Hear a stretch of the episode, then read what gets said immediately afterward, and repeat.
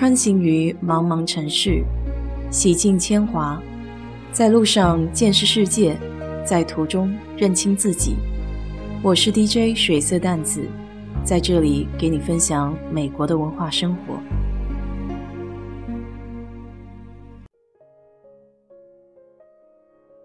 今天中午去超市采购了一箩筐小零食，里面就包含了各式品牌的螺蛳粉。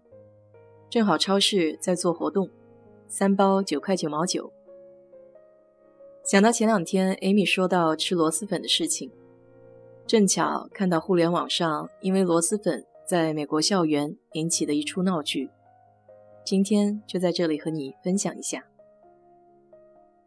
事情还得回到二零一六年的冬天，几位生活在美国东部地区的中国女生，因为天寒地冻。想弄些暖和的食物来给自己增加点能量。吃过螺蛳粉的人都了解，那味道比较大。当然，柳州的同乡可能会疑惑地问一句：“什么味儿？”所以在宿舍的狭小空间里，怕是会影响其他国家不知情的姐妹儿。于是这几个女生一商量，还是去学校的食堂吃好了。毕竟地方大，通风系统可能也好一些。第一天晚上，三个人提心吊胆的吃完，擦擦全是红油的嘴，四下观察了一下，居然没有任何异常。果然，地方大就是好。此时他们心里乐开了花，总算找到一个安全可以享受家乡美食的地儿了。于是决定第二天继续。谁料到第二天，他们刚吃完，就见身穿制服的校警出现在了食堂里。这个警察四处打探张望，像是在找什么。原来是食堂的大妈报了警。据这位大妈说，第一天的时候，她以为是臭鼬在附近的草丛扑扑了，所以没太在意。可第二天，这个浓郁的气味儿。非但没有消退，反而愈加浓烈，弄得他相当紧张，怕是风扇、垃圾桶或是下水管道出了问题。这几位女生心想着，味道可能过两天就会散的吧，应该等等就没事情了。没想到后面的发展远远超出了预想，因为冬天的学校注重保暖。循环系统没有想象中那么快，在这种特殊的味道始终没法找到源头的时候，学校居然决定对所有管道进行检修。这时候，中国留学生会已经了解到了事态的严重，坦诚地向学校相关部门阐明了原因。当事的几个女生也道了歉。你看，这小小的螺蛳粉。竟能引起如此大的误会呢？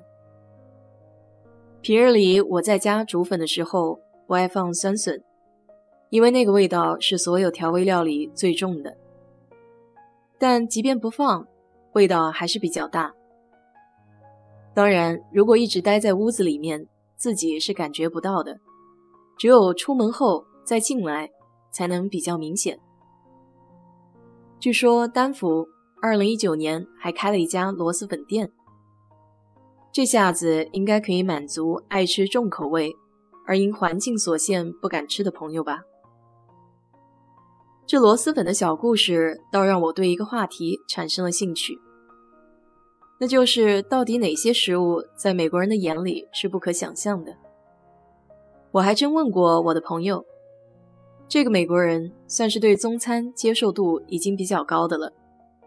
而且敢吃动物的内脏，要知道很多美国人连碰都不碰。他最不能接受的竟然是皮蛋。他说那个味道就像鸡蛋坏掉了，尤其是一口咬下去，吃到黑色的蛋黄心，软绵绵的，有种要流下来的感觉。他描述的时候，那表情非常的酸爽，频频摇头说。这是他这辈子吃过最可怕的东西。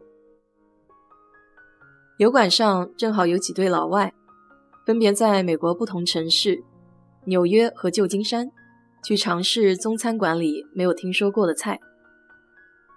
其中在旧金山的那个人点的是五根肠旺。那家餐馆的材料是猪血、猪大肠、豆腐，还有酸菜。纽约这边在讨论海参，一个美国女生说她从来没有听说过海参，另外一个美国男生说他知道海参，形状很神奇，是中药里很重要的一味药材，而且价格非常的昂贵。纽约这组第一个要尝试的是腐乳。但不是直接吃，而是腐乳炒空心菜。看到这里，我其实觉得有点小作弊，毕竟这道菜里估计吃不出什么腐乳味道吧。结果不出我所料，那个美国女生居然说空心菜的样子很像意大利面，不过是绿色的。她尝了一口，说还不错。而那个美国男生在吃之前说起了去中国第一次吃腐乳的经历。当时是山上寺庙的僧人请他们一行人吃的，端上桌子的是一大盘腐乳，他以为是豆腐，于是就夹了一个大块的。周围的人都是看着他笑而不语。他说自己当时一口咬下去的时候，差点吐了。说到这里，我突然想到日本的纳豆，那味道真是臭，而且表面有点黏糊糊的，还蛮能理解这个美国男生的感受。鉴于这个男生以前有和腐乳亲密接触的经历，显然腐乳空心菜只是洒洒水了。同时，旧金山的五根肠旺上桌了。这个美国男生解释，因为美国人日常生活里大多吃肉。虽然知道鸡爪、猪脚、牛舌是动物身体的一部分，但他们不觉得这是美味的东西。他尝了一口猪大肠，强颜欢笑地说：“味道还可以，就是猪味儿有些重。”他继续解释为什么美国人会不吃猪大肠，因为他们觉得猪大肠是猪消化食物的部位。不过，要是这么一想的话，那不是什么都不敢吃了吗？这叫做医生的该怎么活呢？纽约的那一组又点了一份雪糕，不是夏天吃的，是用猪血和大蒜叶子或是韭菜炖的一道菜。这个女生说，可以把猪血想象成三分熟的牛肉。尝过一口后，她是这样子描述的：就像在吃用猪血做成的果冻。但味道有些腥。旧金山那位小哥也在同时吃五根肠旺里的猪血。为什么吃牛肉的时候三分熟也会带血？外国人能接受，但是在这道菜里的血就没有办法接受了呢？他解释，因为这里的血没有和肉连在一起，而且不是液体的状态，用筷子夹着的时候还会颤动。就好像还没有死，精神还在。听了他这番解释，我浑身一震。这从小到大吃了这么多，该是吸收了多少精华呀？我觉得这个小哥说的蛮好。他说美国菜没有滑嫩的概念，这道猪血很好的诠释了一种不一样的形式。末了，他还为猪血打了个广告，说多吃猪血可以养颜。你看我变帅了吗？的确蛮有意思的。